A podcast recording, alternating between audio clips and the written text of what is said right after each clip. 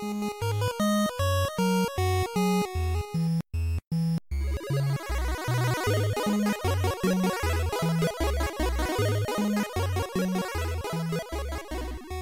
und herzlich willkommen zu einer neuen Folge Vollverbackt. Der Falco hier, diesmal alleine, weil wie ihr es wahrscheinlich schon am Titel gesehen habt, ist es eine fast vergessen Folge. Ähm, ein bisschen was vorab, wenn ich heute ein bisschen komisch klinge, ist, liegt das daran, dass ich krank bin. Äh, ich hoffe, dass das aber euren Hörspaß nicht beeinflusst. Ähm, ja, und heute wollen wir über was reden, was nicht wirklich fast vergessen ist, sondern vielleicht vielen sogar nie bekannt ist.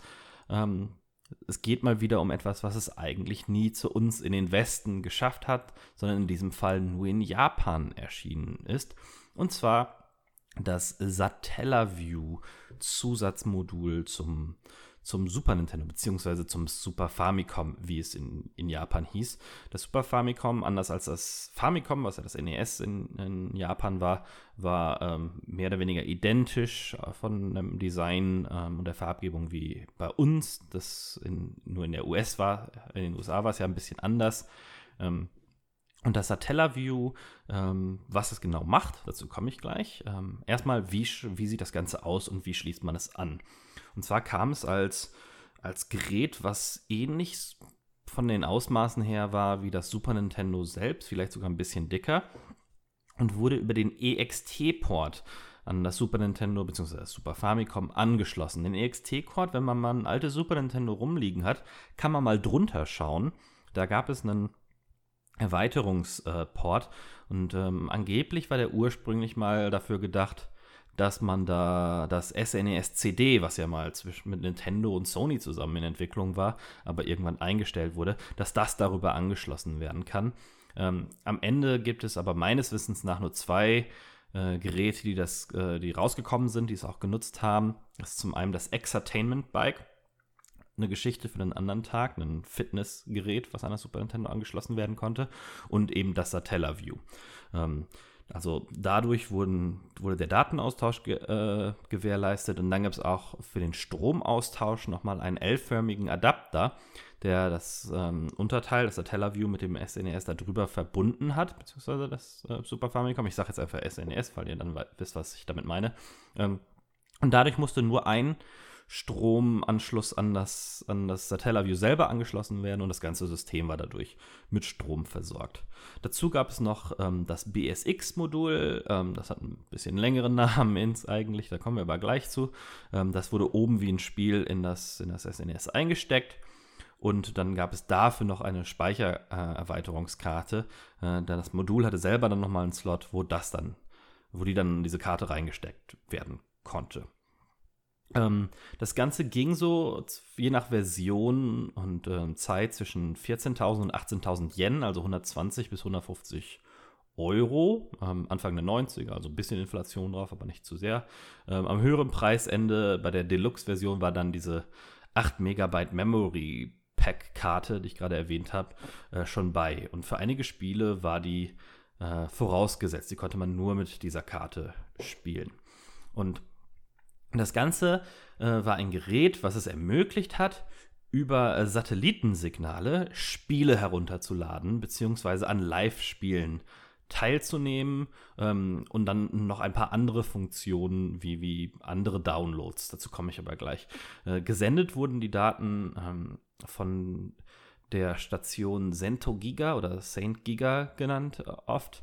Ähm, das Ganze ist eine, eine, Tochterfirma von Wow Wow, das ist ein, ein japanischer Fernsehkanal, der dort Cowboy Bebop, ähm, westliche Filme, aber auch Simpsons, Friends, CSI, einige westliche ähm, TV-Serien dort ausstrahlt. Und diese Radio-Tochterfirma hatte vorher ein bisschen so ein esoterisches Programm, die hatte Musik, äh, deren Intensität sich an, an die Gezeiten angepasst hat. Also bei Flut ein bisschen mehr Energie in der Musik und bei Ebbe dann eher ruhig und so ein paar andere Sachen, Sender mit nur Rauschen oder Hintergrundgeräuschen, ähm, mit, mit äh, Poesie, die da vorgelesen wurde. Also alles ein bisschen, bisschen seltsam und denen ging es dann irgendwann nicht so gut. Und dann kam Nintendo halt daher und hat gesagt, hey, lass uns doch zusammenarbeiten, wir brauchen einen ähm, jemanden, der dieses, der das für uns ausstrahlt. Und ähm, die Leute brauchten einen verschlüsselten Receiver. Das läuft so ähnlich wie, wie Premiere und Sky bei uns eine ganze Zeit gelaufen ist. Ähm, das Signal wurde dann verschlüsselt gesendet und ähm, musste dann ähm, beim, beim Hörer bzw. dann beim Spieler entschlüsselt werden. Also nochmal extra, extra Kostenpunkt. Man brauchte erstmal diesen, diesen Tuner, der BS-Tuner hieß der, das BS steht hier für Broadcasting System. Und der hat erstmal 33.000 Yen gekostet, also 280 Euro. Konnte man auch irgendwie einen Fuffi mieten ähm, für ein halbes Jahr, glaube ich. Ähm, aber also insgesamt eine teurere Anschaffung. Und on top brauchte man auch noch Abos für sowohl ähm, Cento Giga als auch für Nintendo. Ähm, das heißt, das Ganze ging dann ein bisschen ins Geld. Allerdings alles, was dann darüber ausgestrahlt wurde, konnte man natürlich kostenlos konsumieren. Ich hatte gerade schon erwähnt, dass das BSX-Modul ein bisschen längeren Namen hat. Das ist nämlich quasi ein Spiel-interaktives Menü. Der volle Titel ist BSX The Story of the Town Whose Name Was Stolen, beziehungsweise es ist eine Übersetzung, also ähm, im japanischen Original natürlich mit dem japanischen Namen, aber die Geschichte der Stadt, deren Name gestohlen wurde. Ähm, und das ist, wie gesagt, eine kleine, eine kleine Stadt, in der man mit einem Charakter, Junge oder Mädchen, herumläuft und als hauptsächlich als interaktives Menü ähm, fungiert. Also kann man verschiedene Sachen da drin ansteuern über kleine Gebäude, die es da gibt. Die Spiele wurden tatsächlich ausgestrahlt und ähm, man musste dann zur richtigen Zeit das, das ähm, Satellaview einschalten und konnte dann ähm, über eins dieser Gebäude sich die Spiele zu dem Zeitpunkt, in dem sie ausgestrahlt wurden, herunterladen bzw. mitspielen. Insgesamt gab es über 100 Spiele, nicht alle Satellaview exklusiv, also viele auch normale Spiele, die separat als Cartridges erschienen sind, die über Satellaview ausgestrahlt wurden, über die circa fünf, sechs Jahre, die das System gelaufen äh, ist. Ähm, also ähm, wie, gesagt, eine ganze Reihe Spiele. Es gibt einige exklusive Spiele, es gibt auch ein paar besondere Spiele, zu denen komme ich gleich. Es ähm, gab auch Software bzw. Zusatzinhalte, die darüber rausgesendet wurden. Ähm, zum Beispiel für den RPG Maker 2 gab es kompatible Datenpakete, die man sich so quasi über Satellit herunterladen konnte, wenn man zum richtigen Zeitpunkt eingeschaltet hat. Ähm, über 50 verschiedene digitale Magazine gab es außerdem noch. Ähm, die, ah, die haben alles von, von einem Angelmagazin, einem Barschangelmagazin über Film- und Musikmagazine, die Nintendo Power selber konnte man die japanische darüber äh, lesen. Und was wann ausgestrahlt wurde, musste man sich tatsächlich aus einer Art ähm, Sendeplan herauslesen. Also es gab dann immer einen, einen, Plan, das war meistens so, dass das mit den normalen Spielen äh, begann ähm, Spiele, die man quasi dann also heruntergeladen hat und dann so lange spielen konnte, bis man sie mit einer anderen Übertragung überschrieben hat. Ähm, dann gab es einen Blog für die Soundlink-Spiele, zu denen komme ich gleich, die sind nämlich super interessant. Ähm, und an einigen Tagen ähm, gab es dann auch noch spezielle Blöcke halt für, ähm, für Magazine, Software und so weiter. Man musste sich also wie eine Fernsehzeitschrift quasi vorher einen, einen Guide anschauen, um zu gucken, was wird wann ausgestrahlt. Und ich hatte ja schon die Soundlink-Spiele erwähnt. Ähm, das sind ganz besondere äh, Spiele, die so ein bisschen als Highlight gelten. Ähm, die meisten Spiele, die dieses BS im Namen haben, das haben nicht alle Satellaview-Spiele, das glauben manche Leute, dass es alle diese BS-Spiele äh, die Titel dafür sind. Ist aber nicht so. Ähm, wie gesagt, über 100 Spiele. Bei diesen BS-Spielen ist es aber, ich glaube fast immer, wenn nicht sogar immer so, dass sich, es sich dabei um diese Soundlink-Spiele äh, handelte. Und die waren ein bisschen anders. Erstens konnte man die nicht separat speichern und dann später spielen. Die konnten nur innerhalb der Stunde, glaube ich immer, in der sie ausgesendet wurden, auch gespielt werden und haben sich dann auch beendet, nachdem diese Stunde abgelaufen ist. Ähm, dafür wurde on top auf die Daten manchmal Videomaterial und besondere Tonspuren ähm, gesendet. Das heißt äh, zum Beispiel durch einen Erzähler ähm, narratiert wurde, das Ganze, der teilweise auch auf ähm, das Spiel auf den Spielverlauf Einfluss hatte, beziehungsweise dass zu bestimmten Zeiten innerhalb dieses Sendeblocks bestimmte Sachen sich verändert haben im Spiel. Und da habe ich gleich ein ganz, ganz ähm, gutes Beispiel noch zu. Ganz kurz davor will ich aber noch eben sagen, dass ähm, das Ganze natürlich nur tagsüber ausgestrahlt wurde und nachts einfach nur Musik lief. Da funktioniert das Ganze dann wie ein Radiosender, um, ohne DJs, die dazwischen gequatscht haben allerdings. Ähm, bei den Spielen ähm, gibt es zwei ganz interessante, die ich erwähnen möchte und die es ein bisschen besser erklären lassen, was denn diese Soundlink-Spiele sind. Denn es gibt zwei exklusive Zelda-Spiele, naja, vielleicht sogar drei, je nachdem, wie man es nehmen will, die nur für das äh, Satellaview-System erschienen sind. Und zwar ähm, gibt es eine Art erweitertes Remake von Zelda 1. Ähm, das aber so eine 16-Bit-Reinterpretation ist, so ein bisschen wie die Mario All-Stars-Spiele, in dem man allerdings nicht links spielt, sondern einen Charakter, der entweder dem Jungen oder dem Mädchen ähm, aus, diesem, aus dieser Stadt, deren, deren Name gestohlen wurde, also den, quasi dem Player-Avatar, den dann stattdessen gespielt hat. Und das ähm, Witzige daran war, das wurde über mehrere Wochen ausgestrahlt. Also in der ersten Woche hatte man nur die Aufgabe, die ersten beiden Dungeons zu lösen. Und das Ganze wurde halt von einem Sprecher begleitet, der unter anderem, also erstmal gab es eine, eine, Videosequenz zum Anfang, die so ein bisschen die Geschichte erklärt hat. Und dann aber auch, wenn man zum Beispiel direkt in den ersten, in die erste Höhle läuft ähm, und da der Typ, der hier It's dangerous to go alone, take this, dir dein Schwert gibt, ähm, da reinkommt, erzählt der auch erstmal ein bisschen was. Und der erzählt die ganze Zeit übers Spiel drüber und hin und wieder spricht er einen Zauber oder sowas in der Art, um dem Spieler zu helfen. Und das sind dann so Sachen wie, dass ähm, auf einmal das Schwert immer diese Superpower hat, diesen Schuss, ähm, der, den es normalerweise nur hat, wenn der Spieler bei, bei voller Gesundheit ist. Ähm, oder ein paar andere Sachen äh, passieren da halt auch, je nachdem, ähm, und das, ähm, was der Sprecher sagt, aber auch zu bestimmten Zeitpunkten. Also wenn man es richtig abtimet, wenn man das Spiel häufiger gespielt hat, was damals natürlich natürlich nicht so einfach war, weil es, wie gesagt, nur während der Ausstrahlung spielbar war. Und die Ausstrahlung, ich glaube, die wurden zwei, dreimal, vielleicht viermal wiederholt.